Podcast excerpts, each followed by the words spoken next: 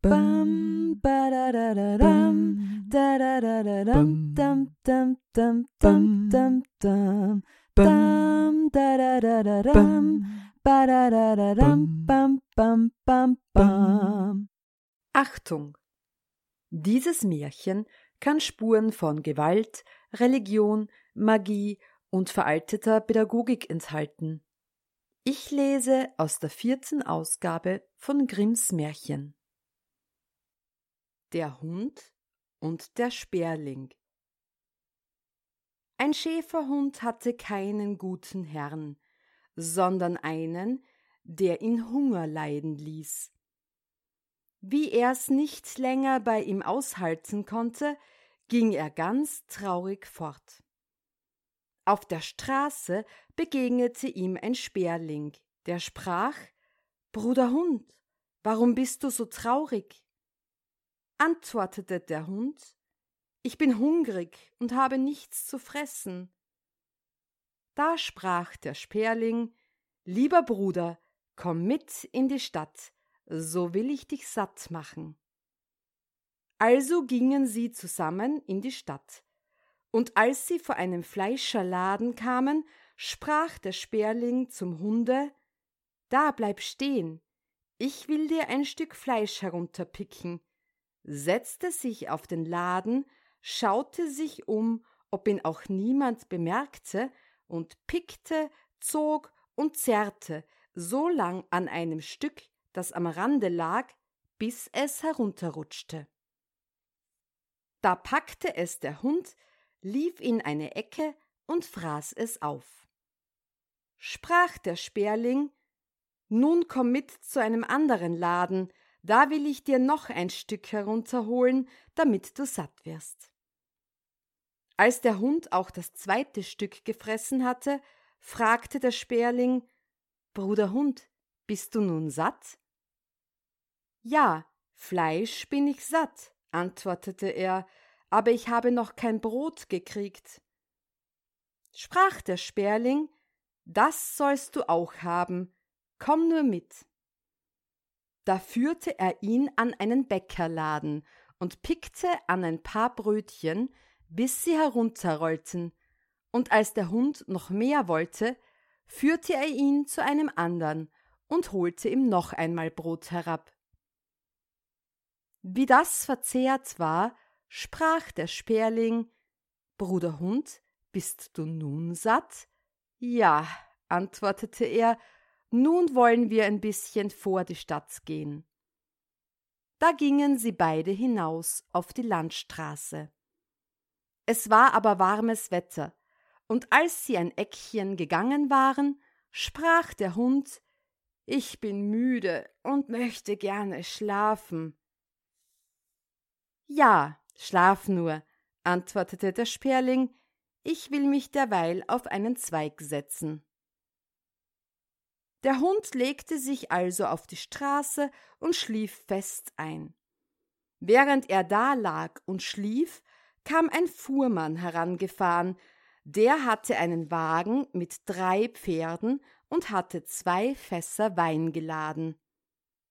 Der Sperling aber sah, dass er nicht ausbiegen wollte, sondern in der Fahrgleise blieb, in welcher der Hund lag. Da rief er Fuhrmann, tu's nicht, oder ich mache dich arm. Der Fuhrmann aber brummte vor sich Du wirst mich nicht arm machen, knallte mit der Peitsche und trieb den Wagen über den Hund, dass ihn die Räder totfuhren. Da rief der Sperling Du hast mir meinen Bruder Hund totgefahren, das soll dich Karre und Gaul kosten. Ja, Karre und Gaul, sagte der Fuhrmann, was könntest du mir schaden? und fuhr weiter. Da kroch der Sperling unter das Wagentuch und pickte an dem einen Spundloch so lange, bis er den Spund losbrachte. Da lief der ganze Wein heraus, ohne dass es der Fuhrmann merkte. Und als er einmal hinter sich blickte, sah er, dass der Wagen tröpfelte, untersuchte die Fässer und fand, dass eins leer war. Ach, ich armer Mann, rief er. Noch nicht arm genug, sprach der Sperling und flog dem einen Pferd auf den Kopf und pickte ihm die Augen aus. Als der Fuhrmann das sah, zog er seine Hacke heraus und wollte den Sperling treffen. Aber der Sperling flog in die Höhe, und der Fuhrmann traf seinen Gaul auf den Kopf, dass er tot hinfiel. Ach, ich armer Mann, rief er. Noch nicht arm genug, sprach der Sperling, und als der Fuhrmann mit den zwei Pferden weiterfuhr, kroch der Sperling wieder unter das Tuch und pickte den Spund auch am zweiten Fass los, das aller Wein herausschwankte. Als es der Fuhrmann gewahr wurde, rief er wieder Ach, ich armer Mann. Aber der Sperling antwortete Noch nicht arm genug, setzte sich dem zweiten Pferd auf den Kopf und pickte ihm die Augen aus. Der Fuhrmann lief herbei und holte mit seiner Hacke aus, aber der Sperling flog in die Höhe. Da traf der Schlag das Pferd, dass es hinfiel. Ach, ich armer Mann. Noch nicht arm genug, sprach der Sperling, setzte sich auch dem dritten Pferd auf den Kopf und pickte ihm nach den Augen. Der Fuhrmann schlug in seinem Zorn ohne umzusehen, auf den Sperling los, traf ihn aber nicht, sondern schlug auch sein drittes Pferd tot. Ach, ich armer Mann, rief er. Noch nicht arm genug, antwortete der Sperling, jetzt will ich dich daheim arm machen, und flog fort. Der Fuhrmann musste den Wagen stehen lassen und ging voll Zorn und Ärger heim. Ach, sprach er zu seiner Frau, was hab ich Unglück gehabt. Der Wein ist ausgelaufen und die Pferde sind alle drei tot. Ach Mann, antwortete sie, was für ein böser Vogel ist ins Haus gekommen, er hat alle Vögel auf der Welt zusammengebracht, und die sind droben über unseren Weizen hergefallen und fressen ihn auf.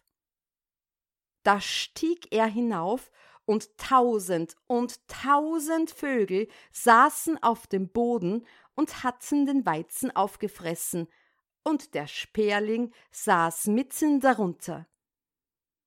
Da rief der Fuhrmann Ach, ich armer Mann, noch nicht arm genug, antwortete der Sperling, Fuhrmann, es kostet dir noch dein Leben, und flog hinaus.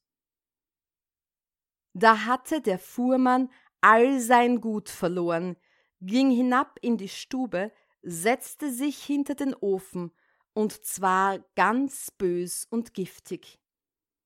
Der Sperling aber saß draußen vor dem Fenster und rief Fuhrmann, es kostet dir dein Leben. Da griff der Fuhrmann die Hacke und warf sie nach dem Sperling, aber er schlug nur die Fensterscheiben in zwei und traf den Vogel nicht. Der Sperling hüpfte nun herein, setzte sich auf den Ofen und rief Fuhrmann, es kostet dir dein Leben. Dieser ganz toll und blind vor Wut, schlägt den Ofen entzwei, und sofort, wie der Sperling von einem Ort zum andern fliegt, sein ganzes Hausgerät, Spieglein, Bänke, Tisch und zuletzt die Wände seines Hauses und kann ihn nicht treffen. Endlich aber erwischte er ihn doch mit der Hand.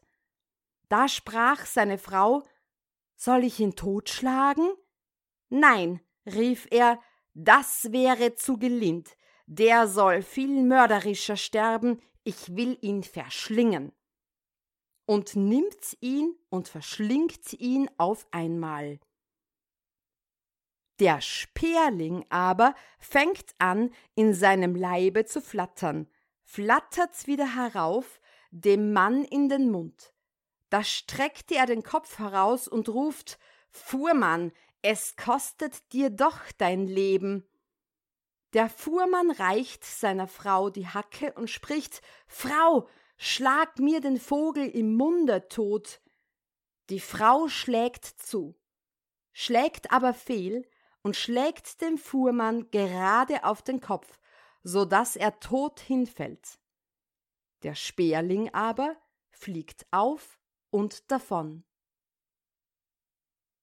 Bam, ba da da da dam, da da da da dam, dam dam dam dam dam dam, dam da da da da dam, ba da da da dam, bam bam bam. bam.